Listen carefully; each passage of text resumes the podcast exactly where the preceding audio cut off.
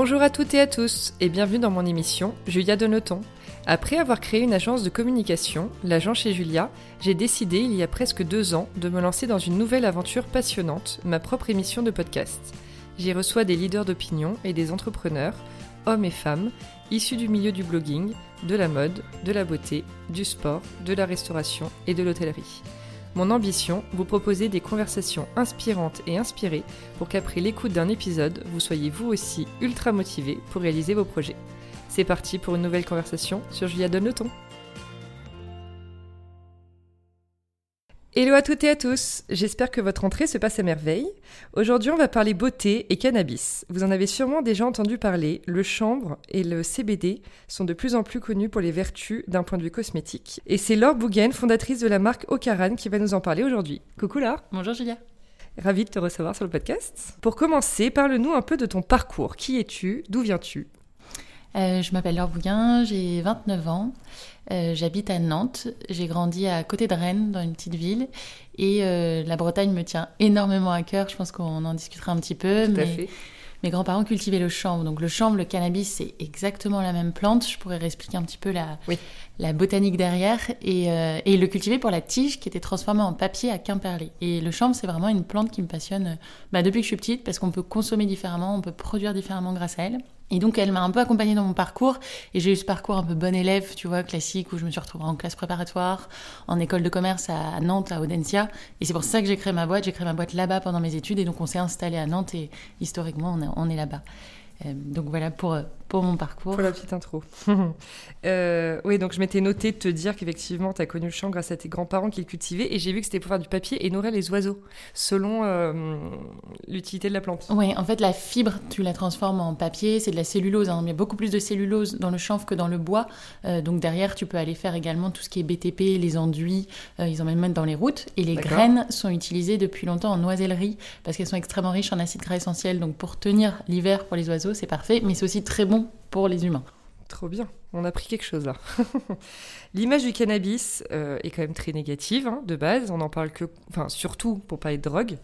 Euh, et donc je, je, pense dans l'esprit de pas mal de personnes. Un de tes rôles du coup avec Ocaran est de changer cette vision pour montrer qu'il y a énormément d'autres vertus et via euh, différentes utilisations. C'est hyper fascinant. Raconte-nous un petit peu tout ce que tu as appris toi. En fait, déjà, juste pour moduler, je pense que l'image du cannabis est négative en France. Oui. Et c'est vrai que quand on commence à sortir de nos frontières, on se rend compte que là-bas, euh, je parle des États-Unis, je parle d'Israël et même au Royaume-Uni, en Espagne ou en Allemagne, à côté de chez nous maintenant, euh, il y a une compréhension du fait qu'il y a quatre verticales. Nous, on connaît le récréatif en France, alors qu'il est prohibé. Et c'est cette utilisation qui est interdite dont on parle le plus. Mais tu as aussi le cannabis médical oui. euh, qu'on utilise en tant que médicament. Tu as le cannabis qui est dit industriel ou le chanvre industriel, donc on va utiliser en textile, euh, en alimentation. Et tu as le cannabis bien-être ou chanvre bien-être, ce que nous on fait. Euh, donc des compléments alimentaires, des cosmétiques et aussi ce qu'on appelle les e-liquids, c'est les petits liquides que tu mets dans les cigarettes électroniques oui. avec du CBD souvent. Donc déjà quand on commence à comprendre qu'il n'y a pas une plante, un secteur, mais quatre façons d'aborder la plante, on démystifie un petit peu le, le sujet. Et c'est très très spécifique au cannabis parce que tu n'as pas la même chose avec euh, le raisin, avec l'argan ou avec la noix ah, de coco. On ne parle pas d'argan médical par exemple. Euh, et donc c'est là où il y a parfois des confusions et des limites à, à, définir qui ne sont pas définies dans la réglementation française puisqu'on est dans un marché noir, on est dans une prohibition. Ouais. Et donc c'est le combat qu'on fait en parallèle d'Ocaran. J'ai cofondé le syndicat professionnel du chanvre et nous là on se bat pour la légalisation de la fleur française, les cannabinoïdes qui en sont extraits, euh, et pour euh, définir ce cadre réglementaire. Donc on fait des recommandations euh, aux autorités sur ces sujets-là. Mais tant qu'il n'y aura pas de cadre, bah, en fait on, on, sera toujours dans cette image très négative, très récréative, qui peut être positive pour certains aussi. Hein. Le récréatif n'est oui, oui, pas forcément montré du doigt par tout le monde, mais, mais qui est que dans ce, le côté psychotrope. Oui, oui, Alors qu'en fait, le, le THC qui est psychotrope, c'est un cannabinoïde, c'est aussi ce qui soulage la douleur dans plein de maladies. Oui. Euh, donc voilà, on voit les deux versants euh, de la médaille et j'avoue que j'essaye de voir plutôt le côté positif. Évidemment.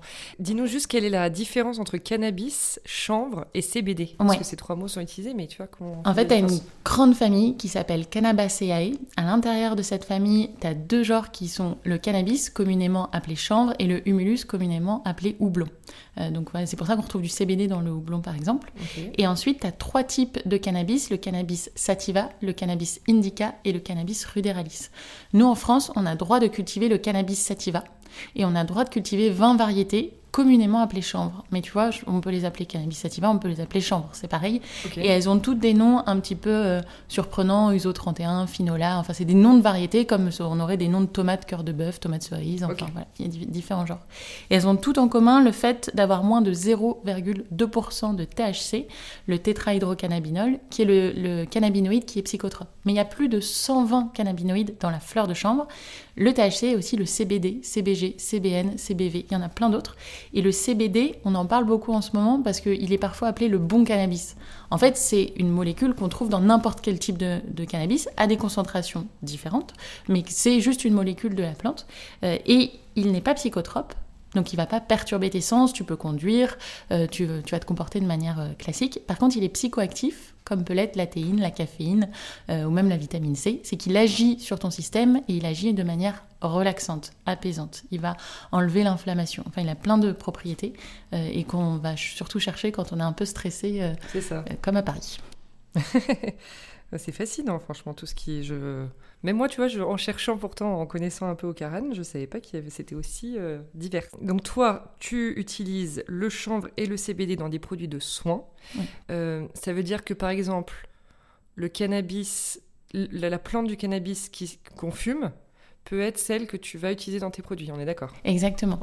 Par contre, nous, les fleurs de chambre qu'on a en France qui sont cultivées, comme elles contiennent que 0,2% de THC, il faudrait vraiment en fumer une quantité astronomique pour avoir des effets psychotropes. Donc c'est assez rare euh, qu'elles soient utilisées dans ce sens-là.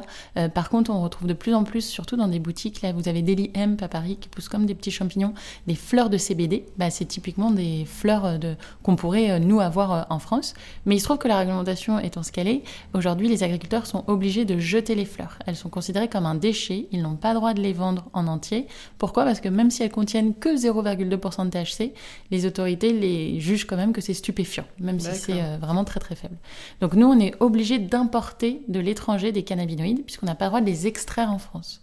Et donc ça, ça fait partie des combats qu'on a avec le syndicat, c'est de dire, mais voyez, tous les revenus qu'on pourrait apporter aux agriculteurs français, chanvriers français, si on pouvait extraire les cannabinoïdes directement de leurs plantes, on a fait une étude où on montre qu'un champ serait cinq fois plus rentable.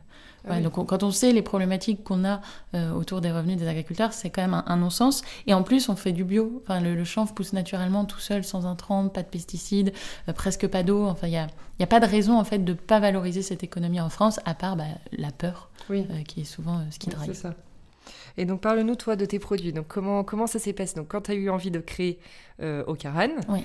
Qu'est-ce que qu'est-ce que tu cherchais? Comment enfin, forcément c'était une base CBD chanvre, hein, je crois.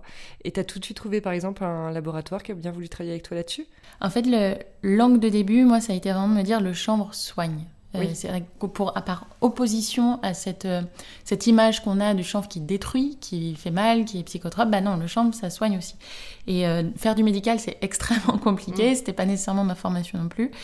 alors que avoir tous les jours dans sa salle de bain un produit de soin qui montre qu'on peut se faire du bien, et surtout la recherche de produits naturels, la, la recherche de produits locaux faisait du sens pour moi. Donc c'est un peu, là, je, je, fais du rétro-storytelling parce qu'en mm. fait, euh, sur, le, sur le coup, tu fais les choses et tu te poses pas 10 milliards de questions, mais c'est vrai qu'on me demande souvent bah, d'où ça vient cette idée? Je pense que ça vient de ce cheminement-là. Oui. Euh, euh, et, en fait, ce qui s'est passé, c'est qu'à ce moment-là, j'étais euh, donc en majeur entrepreneuriat à Audencia, et toute la majeure est construite autour d'un projet d'entreprise. Donc il y a quatre étudiants que j'ai convaincu de venir bosser avec moi sur le projet au Karen, et on a passé plein de coups de fil à plein de gens. J'ai fait des salons, et je me suis retrouvée à rencontrer un laboratoire en Bretagne qui faisait de la R&D, à commencer à faire des prototypes. Enfin, tu vois, les, tu mets les marches petit à petit. le plus compliqué, c'est surtout été le financement, mais mais, mais en fait, tu fais. Et puis en faisant, bah, tu découvres des nouvelles choses et puis tu es obligé de continuer à faire. Et puis un jour, tu as un produit entre les mains. Ouais. Et tu t'es pas heurté à des, des, réactions de personnes qui se sont dit Ah non, je rentre pas là-dedans, j'ai pas. Tu un peu. En fait, Linky, quand, quand, tu retournes un, un produit, tu as une liste d'ingrédients. En cosmétique, on appelle ça un Linky. Euh, euh, c'est une nomenclature internationale. Et Linky du champ, c'est cannabis sativa. Parce que mm. bah, c'est ça son nom, en fait, international. Et, euh, et, moi, je voulais le mettre devant directement. Je dis mm. Nous, on fait du cannabis. Et on m'a dit Non, non, non, non, toi, tu fais juste du chanvre. Donc au début, on, dit, on utilisait que le mot chambre. Jusqu'en 2017. Et en 2017, on a lancé une campagne Kickstarter en disant là, feuille de cannabis, mot cannabis, on y va. Et c'est là où j'ai découvert qu'en fait, c'était pas une bonne idée forcément. c'est que ben, on avait fait des campagnes Facebook Ads, elles ont été bloquées, Instagram Ah ouais. Ads aussi. Euh, les- on s'est fait jarter de la, com- la plateforme Kickstarter. Du coup, on a été chez Indiegogo qui nous a aussi viré. Donc, on est retourné Ah, chez merde. Kickstarter. Enfin, ça a été Ah oui, tout un. Et encore aujourd'hui, on peut pas faire euh, de post sponsorisé. Ouais, Ouais. Avec le mot cannabis. Euh, en- Et même la marque, la- la marque au carré. À la marque carrément Et on est bloqué par Instagram et Facebook. ouais. On est reconnu comme un compte vendant des produits stupéfiants.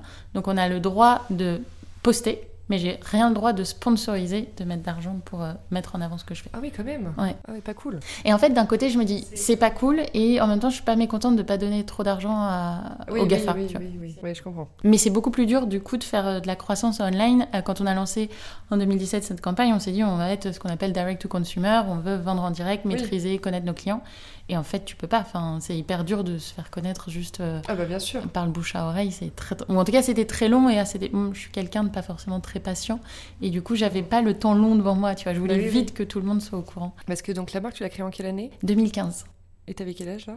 24. 24. Ah ouais. Ouais. Et t'es toute seule depuis le début? Ouais, j'ai un cousin, Kylian, qui m'a aidé sur le design de tous les premiers produits. Ouais. euh, qui était en noir et blanc à l'époque. Après, on est passé en vert. Enfin, on a eu plusieurs itérations avant de trouver notre positionnement. Et, et avec qui on, on travaille encore de temps en temps sur des sujets, notamment là, on rêve d'ouvrir une, une boutique. On en a parlé un peu en off au début. Oui. Je, je rêve d'ouvrir une boutique euh, rue des Martyrs. Ouais. Et euh, on a eu la chance pendant le confinement d'avoir le mécénat de RDAI, qui est l'agence d'architecture qui fait les boutiques Hermès, sur de la R&D autour du chanvre. Comment faire une boutique tout en chanvre Ok. et une boutique qui soit compostable. Et du coup, là, on bosse avec eux sur. en- voilà, c'est un peu un side project parce que c'est pas ce que je fais Oui. euh, tous les jours, mais sur comment est-ce qu'on pourrait avoir une boutique responsable, compostable, composée entièrement de chambres. Et c'est grâce à Kylian qu'on a pu avoir ce mécénat. Génial.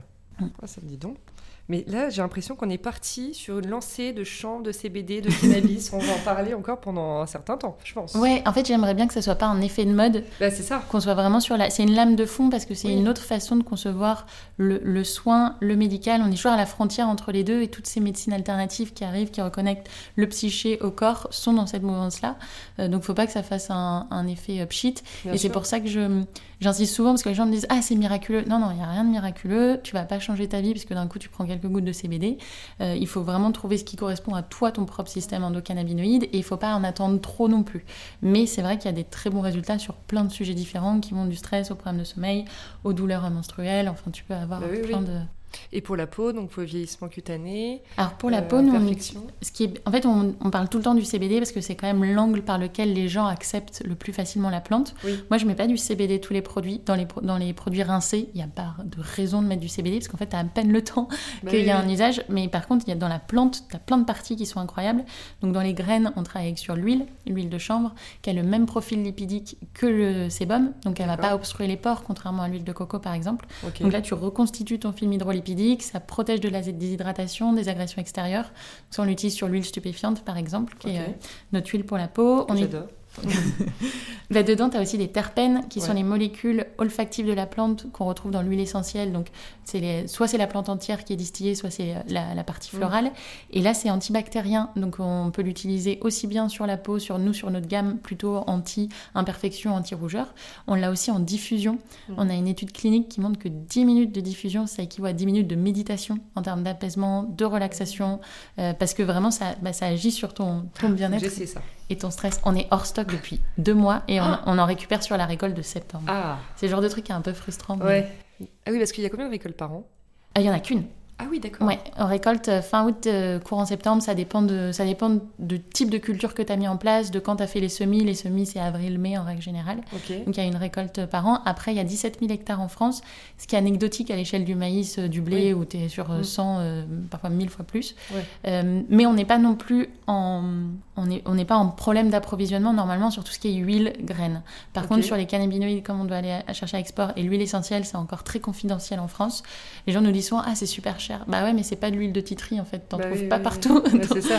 donc, euh, ça. donc là, on a une petite productrice et Bah puis oui, oui. euh, on en avait plus. Et, oui, et, et après, tous vos terrains sont en Bretagne. Ouais, nous on travaille Sauf avec des chanvriers bretons. Euh, du coup, je t'ai coupé dans ce que tu nous expliquais pour les produits. en fait, on utilise vraiment toute la plante, donc on va utiliser ce qu'on appelle les canaflavines, qui sont des flavonoïdes qui sont énergisants, qui vont donner de l'éclat. On utilise même dans le pack le carton, c'est une bagasse de chanvre, c'est de la fibre de chanvre qui est plus mmh. responsable que le papier forestier. Enfin, l'idée, c'est d'en mettre vraiment partout. Bah oui, oui. Et on a fait une collaboration avec Couleur Chanvre, qui est une marque textile. On a, fait un, on a un kimono en chanvre qu'on avait offert à, lors de notre voyage de presse où t'es juste trop bien dedans. Moi, je dors dans des draps de chambre, je te jure, c'est trop, trop bien. Enfin, ah, donc, c'est convaincre les gens qu'il faut remettre du chanvre dans leur vie. Bah, c'est ça. Il faut que tu écrives un livre aussi. Ah, je sais pas. Tu vois, pour éduquer. Ouais. Enfin, parce que ça va être que ça, c'est éduquer, avoir un vrai discours. Euh, et qu'au fur et à mesure, voilà, ça rentre un peu dans dans le conscient, parce que ouais. dire inconscient, mais non, vaut mieux que ça rentre dans le conscient. Parlons un peu communication. Alors, tu as récemment organisé un voyage en Bretagne avec trois influenceuses. Euh, bon, je te demande pas si la communication d'influence, ça t'intéresse du coup. Euh, mais est-ce que voilà, ça s'est bien passé? Tu as eu des bons retours? C'était un voyage presse influence. On a mélangé cinq journalistes et trois influenceuses. Je pense qu'on peut les citer parce que de toute façon c'était public sur euh, nos réseaux. Il y avait Marion Seclin, euh, Colline et Manon Lanza de Allons Rider. J'avais cherché euh, à avoir un homme, mais en fait un homme qui parle de cosmétique, qui a un peu de visibilité sur Instagram, c'est pas si facile que ça. mais on est une marque mixte, donc on, bah communique aussi avec, avec des hommes. Et l'idée c'était vraiment de les plonger bah, dans le lifestyle breton autour du chambre et de leur faire rencontrer un peu mes amis. Donc on a commencé dans une visite de Quimper avec euh, Pierre-Yves, notre chanvrier, où il a un peu montré la ville, son histoire. Et euh, il y a tout un jardin botanique avec des plantes où il expliquait le, pouvoir de différentes plantes. On est allé à la crêperie Tiluluc, qui est la meilleure crêperie du monde, qui est à Quimper. Je vous la conseille, c'est incroyable. Mmh. Elle est vraiment incroyable. envie. Et ensuite, il y a Pierre qui a monté un surf camp mobile. C'est un bus qu'il a rénové. C'est un de mes meilleurs potes qui, quand je fais mes vacances, bah, je l'ai fait dans, dans, son bus où on va surfer. Du coup, on a embarqué toutes les filles dans le bus pour aller visiter les champs de chambre. Là, l'idée, c'était vraiment de les plonger dans la plante. Il y avait le pressoir à huile. Euh, elles ont vu bah, le, toute l'explication de je plante jusqu'à je, je récolte. C'est ça. Euh, et puis, évidemment, on est, euh, on est allé à Douarnenez faire des soins avec les produits. On a fait du yoga sur la plage. Et, euh, et, on a fait du paddle, parce que j'adore le paddle. Ah, trop sympa. Donc, euh, oui, c'était vraiment bah, les immerger dans c'est quoi le lifestyle breton, nos stress avec le champ. Et, et, le tien aussi, le lifestyle, finalement. Euh, c'est quoi l'objectif de ton côté quand tu organises des campagnes d'influence? Qu'est-ce que tu cherches en tant que marque? Ouais, nous, comme on est très limité sur nos outils d'acquisition, la seule, enfin la meilleure façon pour moi que les gens parlent de nous, euh, c'est le bouche à oreille. Et les influenceuses, je les considère comme des maxi porte-voix euh, qui sont capables de multiplier ce bouche à oreille. Euh, et donc c'est ça en fait, c'est avant tout de la notoriété dans un premier temps. donc évidemment qu'il y ait une croissance sur le nombre d'abonnés parce que ça engage, qu'ils voient ce qu'on fait, ils voient la marque, ils voient les produits, ils ont envie de nous suivre. Et puis ça par ricochet une, une, répercussion sur le site internet et sur les ventes sur le site internet. Et on, on le voit hein, parce que ça fait des pics. Oui, ce que j'allais te demander, avais un, tu, tu arrives à réaliser enfin, euh, observer pardon, un retour quand tu fais des campagnes d'influence par rapport à ton trafic? Ouais. Alors, j'ai pas fait tant de campagnes d'influence que ça. C'était euh, la première fois vraiment qu'on avait fait de l'influence, c'était l'année dernière avec Colline qui m'avait contacté pour faire une vidéo justement sur le cannabis, démystifier, expliquer ce qu'on fait.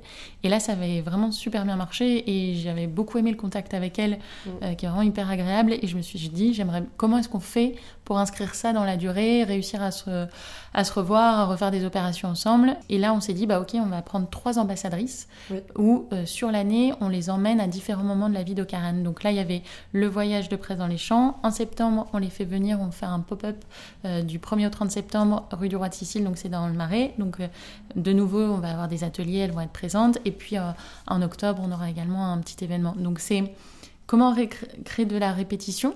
Et puis derrière, aller engager d'autres influenceurs que je connais pas forcément ou que j'oserais pas aller contacter. Et c'est eux, on a pas mal de messages entrants maintenant qui me disent ah, moi ah, aussi j'aimerais bien tester l'antidote, j'aimerais bien tester, est-ce que, est -ce que tu peux m'en envoyer euh, et ça fait, ce qui est agréable, c'est que t'as pas juste un pic, t'as un pic avec un plateau et de nouveau un pic et un plateau. Et donc on se rend compte que petit à petit, bah, on arrive à faire euh, grossir la communauté, grossir mm, mm. Euh, bah, nos, nos, ventes en direct. Ouais.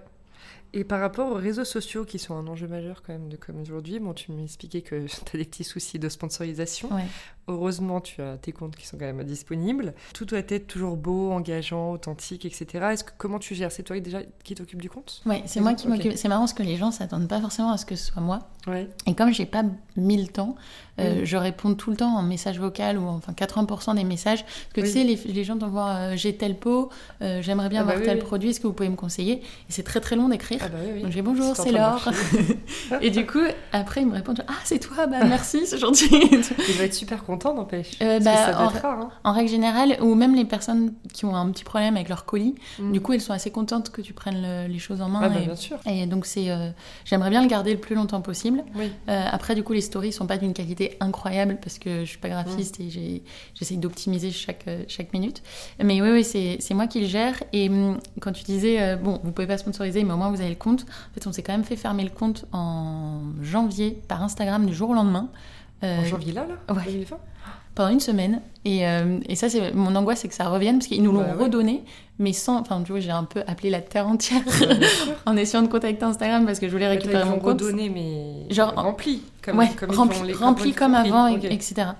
Et, euh, et- et du coup, maintenant, on met interdit aux moins de 18 ans sur notre compte, même si ça n'a aucun sens. C'est des marques américaines qui m'ont conseillé de faire ça pour, euh, bah pour éviter euh, tout problème. C'est- quand même hyper surprenant, je veux dire, vu, vu, vu tout, en plus tes actions que tu mets en place avec ton syndicat que tu as créé, Mm.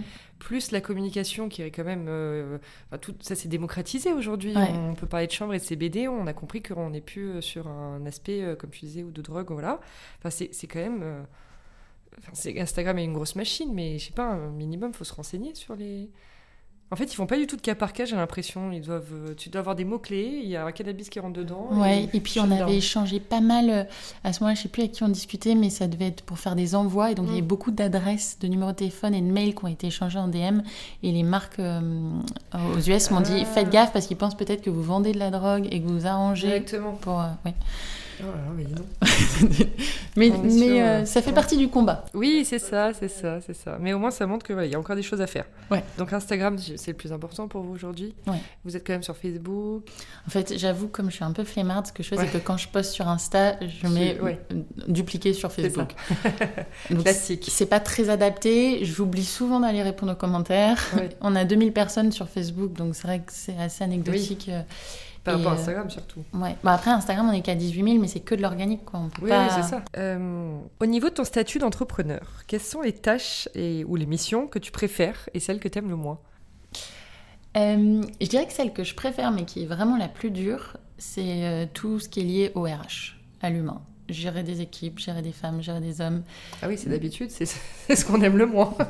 Bah, non, parce que euh, c'est le plus enrichissant, en vrai. Oui, C'est le côté projet, quoi. T'es pas oui. mener un combat tout seul, c'est d'une tristesse. Et même si j'ai pas de cofondateur et, et, et je suis quand même seule sur pas mal de décisions, euh, le fait de travailler avec des gens, c'est quand même ce qui me motive et ce qui emmène tout le monde dans une aventure. Mais c'est vraiment le plus dur. Ouais.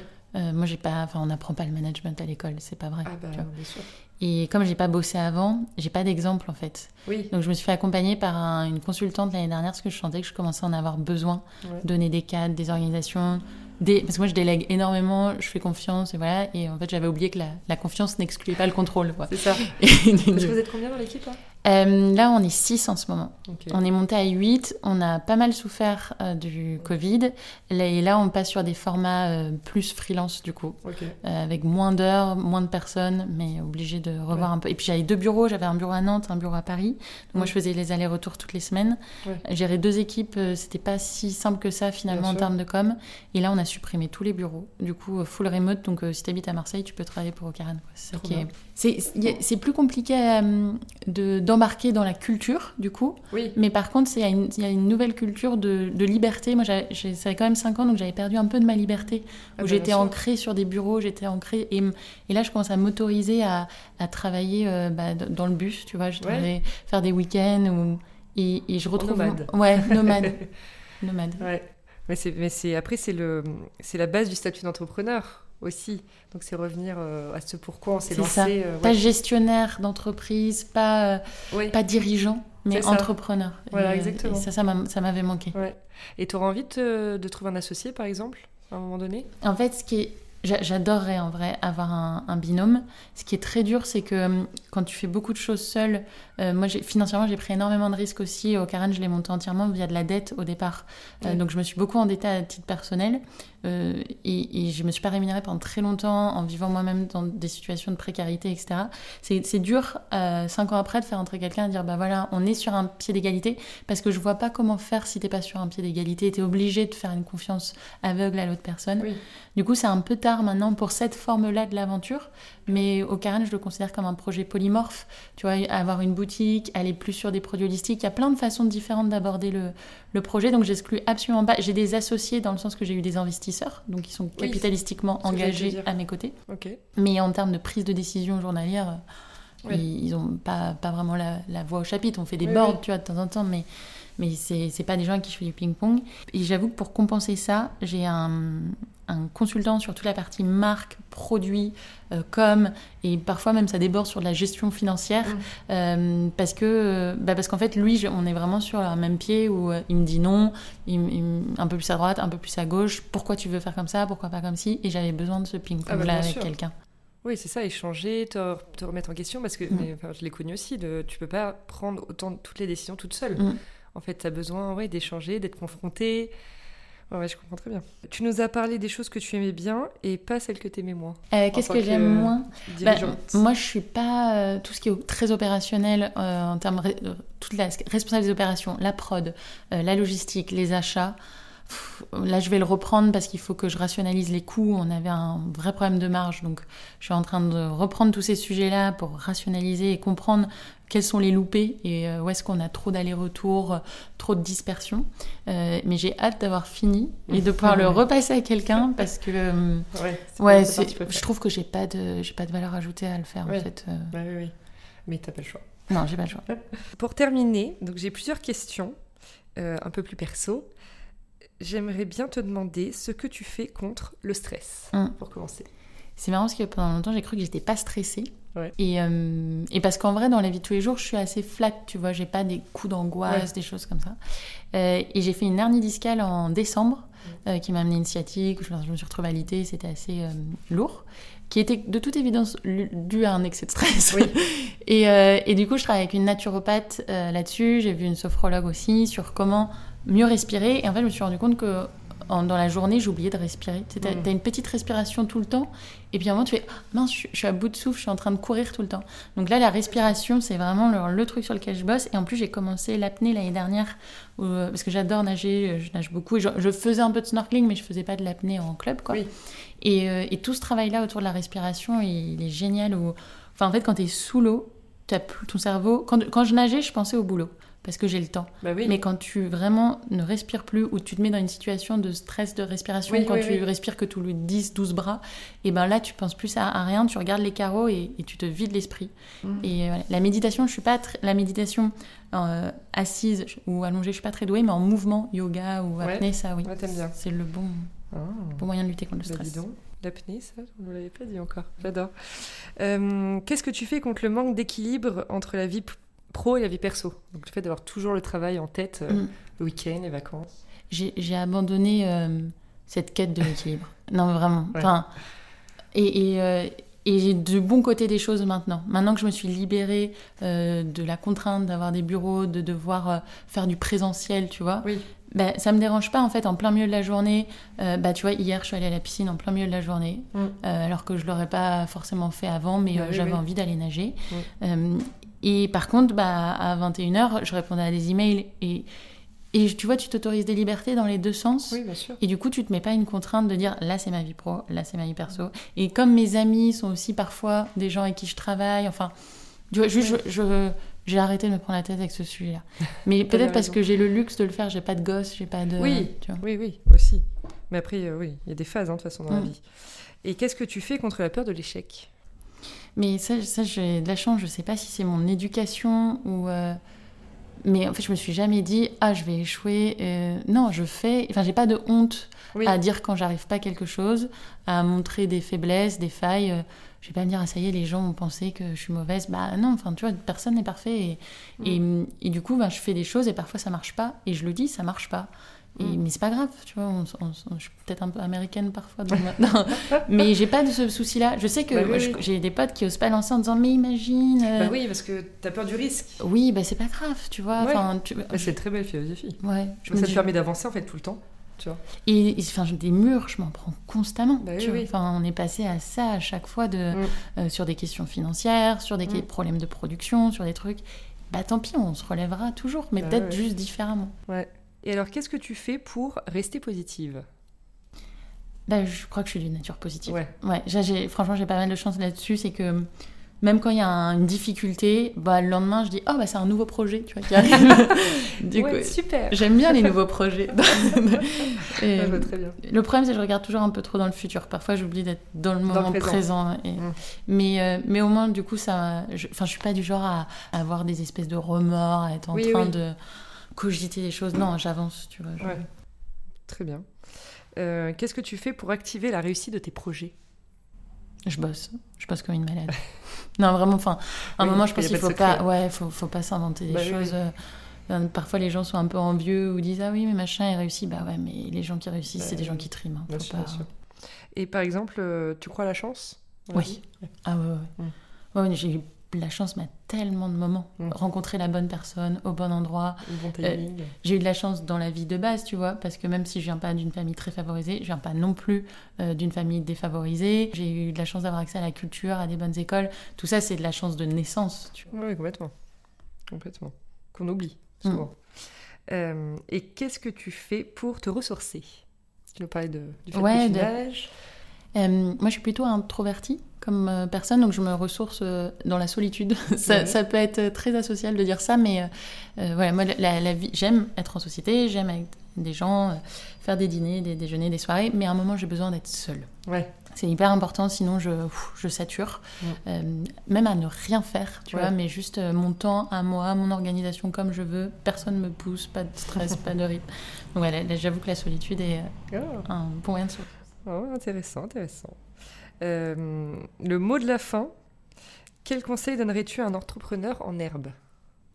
S'entourer, ce qui peut être hyper paradoxal vu qu'on a parlé du fait que je que j'avais pas. En fait, c'est pas parce que j'avais pas de cofondateur ou cofondatrice que je me suis pas entourée. Oui, J'ai eu beaucoup sûr, de mentors. euh, de gens qui à un moment bah, m'ont dit les choses, euh, m'ont aidé à franchir des étapes. Donc ouais, c'est hyper important, surtout si tu viens pas d'un milieu entrepreneurial, si bah, t'as pas eu la chance dans ton éducation d'a- d'avoir accès à, à certaines personnes, certaines ressources. Aller le plus vite possible chercher des gens qui pourront t'aider à franchir des étapes, Mm. c'est hyper important. Et puis on parlait de la peur de l'échec, juste faire quoi. Oui. Fais, te pose pas de questions et, Mm. et ça ira. Avance. Eh ben super, merci beaucoup Laure. Merci, top. Julia. Ravie de t'avoir reçu et j'espère à très vite. À bientôt. Merci d'avoir écouté l'épisode d'aujourd'hui. Si vous avez envie de soutenir le podcast, je serai ravie de lire vos commentaires et voir vos 5 étoiles sur l'application que vous utilisez. Et je vous dis à mercredi prochain pour un nouvel épisode.